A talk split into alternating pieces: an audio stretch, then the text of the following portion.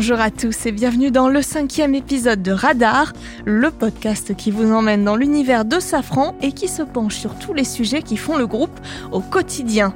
Il y a un an tout juste, le 14 juin 2021, CFM, joint venture entre Safran et General Electric, présentait l'ambitieux programme technologique RISE pour Revolutionary Innovation for Sustainable Engines, innovation révolutionnaire pour les moteurs vertueux en bon français, L'objectif de ce programme, réduire les émissions de CO2 de 20% d'ici 2035. Un programme capital pour réduire l'empreinte environnementale de l'aéronautique. Alors un an après la présentation de RISE, où en est-on? Quelles étapes ont déjà été franchies?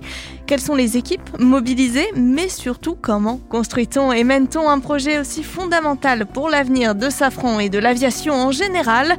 Lumière sur le programme RISE avec Delphine Dijoux, directrice marque technique du programme CF FM Rise chez Safran Aircraft Engines. Direction donc le futur de l'aviation décarbonée avec notre invité.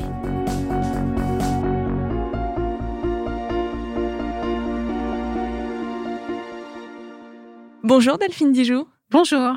Vous êtes, euh, je le disais tout à l'heure, la directrice euh, marque technique du programme CFM Rise. Le programme euh, qui a été présenté au grand public le 14 juin 2021 a un objectif majeur puisque vous avez pour but de réduire de 20% les émissions de gaz polluants en 2035, voire 80% si le kérosène actuel est remplacé par des carburants durables. C'est le gain le plus ambitieux jamais proposé par un programme qui vise les moteurs d'avions civils. Alors euh, Delphine Dijoux, est-ce que vous pouvez euh, d'abord nous rappeler les composantes majeures de ce programme technologique et puis nous dire euh, à quoi va ressembler ce moteur du futur? Donc déjà, RISE, ce n'est pas qu'un moteur, c'est un programme de démonstration complet avec de nombreuses briques technologiques, que ce soit le moteur OpenFan, c'est-à-dire un moteur à fort diamètre sans carénage, sans la nacelle, des éléments aussi d'hybridation, d'électrification, de carburant durable, de compatibilité à l'hydrogène, de matériaux légers, de matériaux à haute température et finalement aussi un moteur plus connecté pour euh, tout ce qui est maintenance. Globalement, Safran est vraiment un pionnier dans ce plan de développement avec une ambition forte de rupture technologique. À travers le développement de ces briques technologiques, l'objectif, c'est vraiment de pouvoir répondre aux besoins des avionneurs et du marché, quelle que soit l'architecture d'avion qui sera choisie. Si on comprend bien, euh, l'objectif, c'est donc de créer un système euh, global propulsif qui va permettre de consommer moins et surtout mieux, notamment avec euh, les SAF dont on a déjà parlé. C'était dans le premier épisode de Radar que je vous invite à retrouver en podcast. C'est bien ça? Alors, 100% SAF, mais pas que. Donc déjà, vous avez pu voir dans le premier podcast que les moteurs aujourd'hui étaient déjà compatible et capable de fonctionner avec 50% de SAF. Là, on va aller plus loin avec les 100%. Mais au-delà du SAF, l'objectif est aussi de la compatibilité avec l'hydrogène, qui est un choix important pour les avionneurs dans la trajectoire de décarbonation, avec des contraintes techniques importantes liées à ce nouveau produit. Et c'est pour cela que, au-delà de RISE, nous développons au sein de Safran avec Airbus un démonstrateur hydrogène pour justement vérifier la compatibilité des différents systèmes. En octobre 2021, euh, euh, Safran s'est engagé aux côtés euh, de GE, de CFM et d'autres acteurs majeurs de l'aviation commerciale à atteindre la neutralité carbone à l'horizon 2050. 2050, ça va venir très très vite. Rise joue un rôle majeur pour y parvenir, je suppose? Tout à fait. Hein. Au niveau des gains, déjà, l'architecture OpenFan, qui est l'architecture la plus prometteuse, vise une réduction des émissions de CO2 et de consommation de carburant de l'ordre de 20%.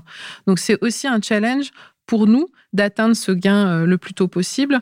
Et donc, nous devons aller plus vite en termes de développement, de développement technologique que ce qu'on a pu faire sur les générations précédentes, que ce soit sur le CFM 56 et le LIP, avec une ambition de disruptivité en termes de technologie plus importante.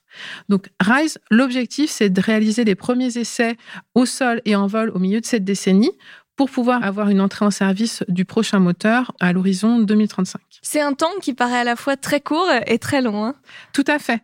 On a euh, finalement à faire un sprint sur un horizon euh, de marathon. Quelles ont été euh, vos priorités depuis un an, depuis le lancement de ce projet RISE? Alors, on a différents axes à mener en parallèle. Les discussions avec les avionneurs, bien évidemment, pour travailler sur l'intégration de ces nouvelles solutions propulsives, s'accorder sur les briques technologiques et les capacités d'intégration. Le lancement des premiers essais pour justement démontrer cette maturation technologique et puis pouvoir tester nos idées innovantes. Et globalement, on a de l'ordre de 300 essais à mener dans les prochaines années pour valider le système. Et puis, on met en place une organisation importante pour exécuter ce plan de démonstration entre Safran et GE, avec beaucoup d'interactions dans des workshops, avec euh, des thématiques techniques, pour justement pouvoir préparer la démonstration sol et vol du milieu de cette décennie. Delphine Dijoux, si on reprend euh, tout ce que vous nous dites depuis le début de ce podcast, on se rend bien compte que RISE est un défi technologique, c'est évident, un défi environnemental, on en a parlé également, mais je suppose que c'est aussi euh, un défi humain puisque un tel projet doit demander beaucoup de personnes. Tout à fait, c'est une vraie euh, humaine. On est déjà plus de 1000 euh, ingénieurs, techniciens et autres fonctions euh, mobilisées sur le projet au sein de Safran. On a plus de 15 sociétés du groupe qui travaillent sur le projet de manière très intégrée. Donc c'est l'occasion de développer des compétences sur des nouveaux métiers comme l'hybridation, sur les matériaux avancés, mais aussi de venir développer des compétences en poussant nos technologies au-delà de ce qu'on a pu faire précédemment. Donc ça, c'est un premier axe. Après, on travaille bien évidemment sur la formation de nos ingénieurs et de nos futurs ingénieurs. On a pas mal de stagiaires aussi qui sont euh, mobilisés sur le projet. Et puis, on le travaille aussi sur des formes de workshops d'innovation, de workshops de maturation pour euh, justement euh, mener à bien ce projet.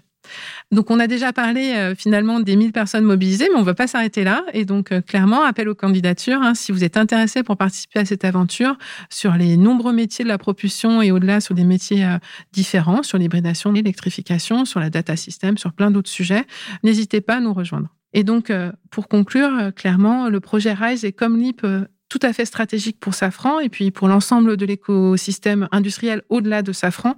il va pouvoir permettre de contribuer au développement de l'ensemble de la filière aéronautique, que ce soit en termes d'emploi, en termes de capacité industrielle et puis de matière grise. Merci beaucoup Delphine Dijoux. Merci d'avoir été notre radar aujourd'hui pour cet épisode consacré au programme RISE.